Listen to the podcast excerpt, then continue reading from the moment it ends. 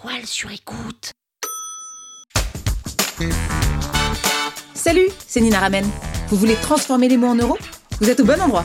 Un épisode par jour et vous aurez fait le tour. Vous aurez toujours les derniers mots. Power Angels. Il y a un sujet que je voulais aborder avec vous dans ce podcast, c'est le ghostwriting. Le ghostwriting, ça veut dire quoi? Ça veut dire embaucher quelqu'un pour qu'il écrive vos publications sur les réseaux sociaux à votre place. Alors, si vous n'avez pas envie d'apprendre le copywriting, vous n'avez pas envie de passer du temps à progresser, vous n'avez pas envie d'intégrer cette compétence-là, vous pouvez toujours déléguer. Alors moi, je vous conseille toujours d'avoir des notions d'écriture de vente et de copywriting parce que vous allez pouvoir aussi mieux driver la personne, vous allez pouvoir mieux lui expliquer vos attentes et vous allez aussi pouvoir mieux manager parce que vous comprendrez ce qu'il y a derrière ce mot et le travail que ça implique. Donc, la discipline qui consiste à déléguer ses posts et ses publications s'appelle le ghostwriting. C'est ce qu'on appelle l'écriture fantôme et il y a énormément de freelances qui proposent du ghostwriting. Donc il suffit de taper ghostwriter dans LinkedIn par exemple ou sur Malte pour trouver plein de freelances qui le font. En général, ça coûte entre 50 et 500 euros le poste, donc euh, c'est pas une fourchette là, c'est un râteau. Mais il faut savoir que ça va aller jusqu'à très très haut le copywriting et le ghostwriting parce que finalement, bah, les personnes en ont aussi beaucoup besoin. Il n'y a pas tant d'offres. Donc ça peut aller très très cher, mais sachez qu'en général, autour d'une centaine d'euros le poste, c'est déjà quelque chose qui est relativement convenable. Et euh, plus vous allez monter en expertise, plus vous allez vouloir quelque chose de niche et plus vous allez devoir mettre de l'argent dedans. Vous pouvez aussi faire un tarif avec un objectif, par exemple 100 euros le poste, puis 100 euros toutes les 10 000 vues. Donc là, vous avez aussi une manière de réduire un petit peu le prix tout en ayant un variable sur objectif. Et vous, de votre côté, bah, ça vous permet aussi d'avoir un petit levier de négociation. Personnellement, ce que je pense du ghostwriting, je pense que c'est très bien. J'ai plein d'amis qui le font.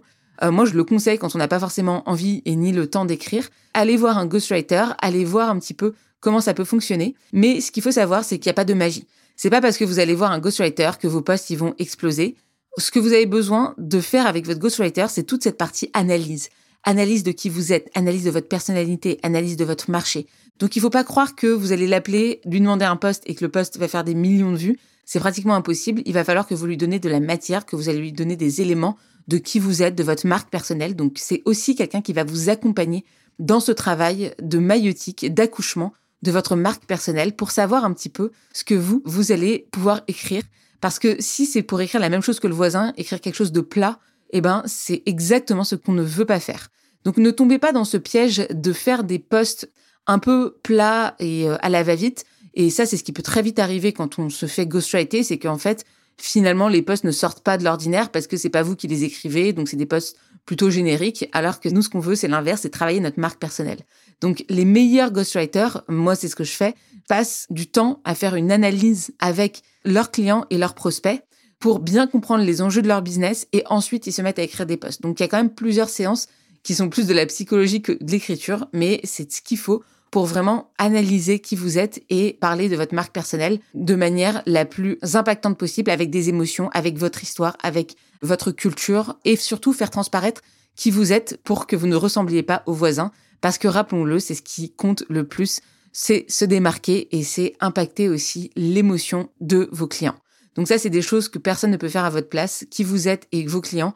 Le ghostwriter ne connaît aucun de ces deux sujets. Donc ça va être à vous d'être très clair et très précis sur ces sujets. Et pour ça, je vous invite à écouter tous les épisodes sur les personas ou à vous abonner à ma newsletter parce que vous allez voir que poser des bonnes questions à ces personas, définir sa marque personnelle, c'est très, très, très important avant d'aller la déléguer à un ghostwriter. Power Angels. La toile sur écoute. Vous avez aimé ce podcast? Sachez que ce n'est qu'un pour cent de ce que je partage gratuitement. Si vous voulez en savoir plus, abonnez-vous à ma newsletter, le lien est en description. Vous aurez chaque semaine des cours, des exercices et des tutos pour améliorer votre écriture de vente, pour améliorer votre copywriting. Je vous dis à tout de suite.